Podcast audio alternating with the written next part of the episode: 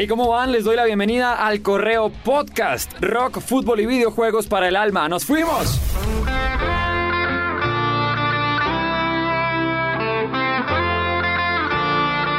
Termina el mes de julio entre recuerdos, celebración y por otra parte también corazones rotos. Y es que el mundo del rock y de la música en general despidió al rey del despecho, Darío Gómez, quien el pasado 26 de julio, según informaron en reportes médicos, falleció tras sufrir un colapso súbito que no le permitió llegar con signos vitales a la clínica. Sus fanáticos fueron a darle una última serenata desde la calle enfrente de la clínica donde falleció. El país subió el volumen de sus canciones y hasta en Radioactiva brindamos al son de sus letras con Nadie es eterno y muchos de esos otros éxitos que nos han acompañado reventando en el dial. Gracias al maestro que inspiró a miles de artistas y músicos a luchar por sus carreras, a quien nos acompañó en las peores tusas y lo seguirá haciendo, a quien siempre recordaremos sin importar géneros y gustos. Hasta siempre al gran Darío Gómez. Hola amigos de Radio Activa, soy Darío Gómez, el rey del despecho. Pa' arriba, pa' abajo, pa' el centro y pa' adentro. ¡Salud!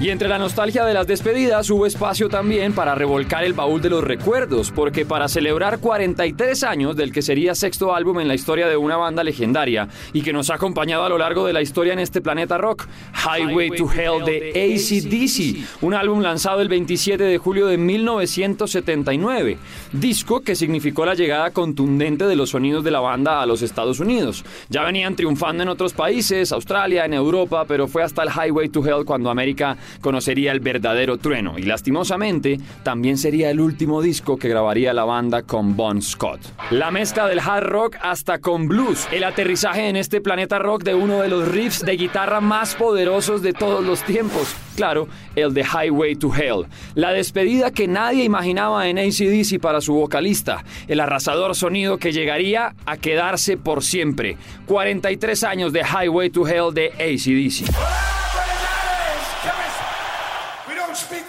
Spanish, but we speak rock and roll pretty good. Let's go! Cambiamos de frente y en fútbol, claro, las luces alumbrando a quienes tanto lo merecen, las futbolistas de la selección Colombia que clasificaron a la final de la Copa América tras derrotar a Argentina en la semifinal. Y más allá de los resultados, de lo que pase en ese partido en la final contra Brasil, ya hay varios logros de la selección para tener en cuenta. Llegando a la final, ya aseguraron cupo en el Mundial de Australia y Nueva Zelanda del próximo año, como también a los Juegos Olímpicos de París en Francia en el 2024. Unas cracks que prometieron dejarlo todo y así lo están haciendo. Ya ganaron 500 mil dólares por clasificarse a la final y a quien consiga el título pues está esperando 1.500.000 dólares más. Contrasta la situación con lo que se vive actualmente en el fútbol de nuestro país, en el que no existe una liga femenina digna para que las jugadoras puedan seguir preparándose.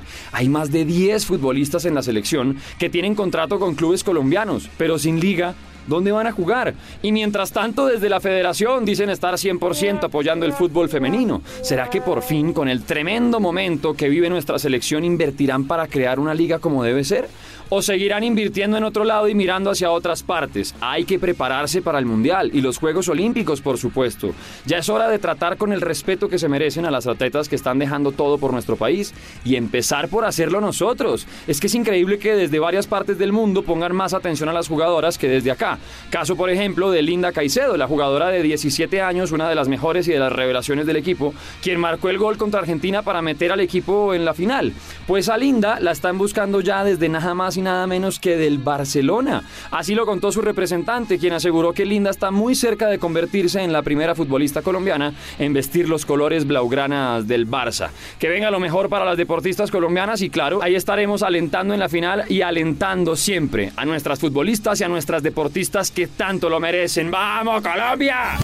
Linda Caicedo ganó tiro. Y el mundo de los videojuegos que para despedir Julio llegó con varias noticias. La primera, Grand Theft Auto 6. Oh shit, here we go again uno de los videojuegos más esperados de todos los tiempos que aún no tiene fecha de lanzamiento, ni tráiler, ni mucho más, pero sí información que se ha filtrado y que deja ver algunos detalles genéricos. Por ejemplo, se habla de que el juego contará la historia de dos personajes, una mujer latina y un hombre, que llegarán de la inspiración en personajes como Bonnie and Clyde. Por ese lado ya vamos bien. Y por otro se habla del regreso a Vice City, el lugar donde se desarrolló hace unos años otro de los videojuegos de Grande Auto, será el lugar elegido para una nueva historia, una ciudad inspirada en Miami que traerá muchas novedades. Además, se confirmó que el juego recibirá actualizaciones constantes después de su lanzamiento, incluirá nuevas ciudades, nuevas misiones, más personajes, entre muchas cosas más. Seguro será un golpe contundente a la historia de los videojuegos, como cada vez que Rockstar lanza alguno de sus títulos. Nosotros ya estamos listos para volver al mundo GTA. De hecho, seguimos viviendo en el mundo de GTA V. Y antes de cerrar, recomendado a quienes usan el servicio de PlayStation Plus que estén pendientes porque en este mes de agosto que apenas empieza, uno de los videojuegos gratis va a ser Tony Hawk Pro Skater 1 y 2, el remake de uno de los títulos más queridos en la historia, claro, título imperdible y de colección de una vez para usuarios de PlayStation Plus.